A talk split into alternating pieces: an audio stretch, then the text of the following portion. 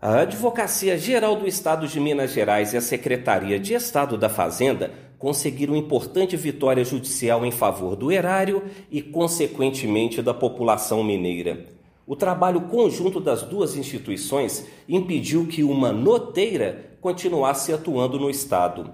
Noteiras são empresas de fachada que não exercem atividade econômica e são criadas exclusivamente para sonegar impostos por meio do fornecimento de notas fiscais ideologicamente falsas a terceiros.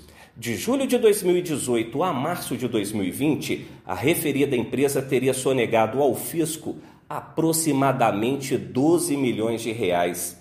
Para comentar o assunto, a assessoria de comunicação da AGE convidou o procurador que atuou no caso, o doutor Samuel de Faria Carvalho, do escritório seccional em Patos de Minas.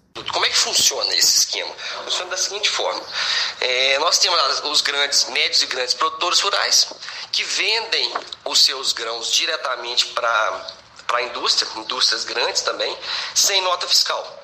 E aí onde que entra essa noteira? Essa noteira entra na intermediação disso aí, através de corretores, contadores elas, através de notas fiscais falsas e ideologicamente falsas, elas, elas servem para acobertar essa operação que aconteceu por fora, entre diretamente entre produtores rurais e a indústria. Como a indústria pode ser fiscalizada é, a qualquer momento, e é fácil se você fiscalizar uma indústria dessa, porque ela é grande, ela não pode ficar desacobertada de notas fiscais. Né?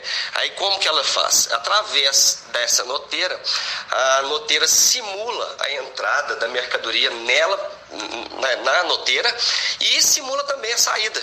Como, como, se a operação tivesse acontecido entre a noteira e a indústria, simulando aquela primeira operação que foi entre o produtor rural diretamente com a, com a, com a indústria.